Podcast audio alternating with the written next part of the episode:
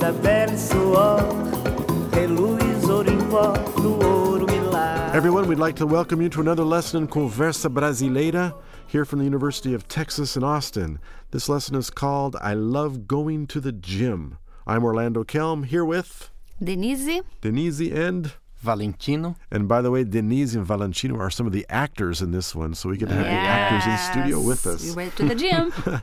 What'd you enjoy most about this lesson, by the way, Denise? you know what? It amazes me to see how much we Brazilians love to use the diminutives. The little inus and inhas on everything, yeah, we right? are not aware of that, but when we just listen to yourselves, you when can. you start writing down the transcript, yes, you see how many me dá uma times you see. mãozinha aqui, pera aí um pouquinho, dá Ajudinha, licença pouquinho. um pouquinho. Great. And you, Valentino, what was your favorite part? Well, my favorite part is that we have new actors. And You're tired excellent of acting actors. all the time, Yes, aren't I- I- that's not for We me. brought in Finally. Sylvia, right? Yes. yeah, she's excellent. Uh, And she's from Minas Gerais, Minas Belo Gerais, Horizonte. Mineira. He has a Mineira. wonderful accent. And really natural. I mean, some of these people just get them in front of a Yes. camera and they go.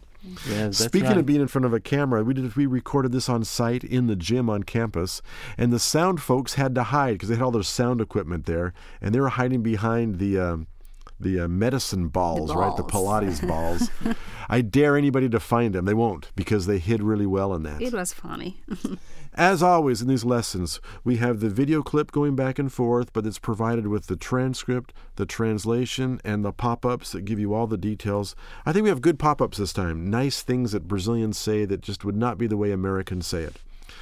As always, come and visit the site, study it with real detail though, get everything you can out of those pop ups. I guarantee you'll have a good time as we talk about I love going to the gym.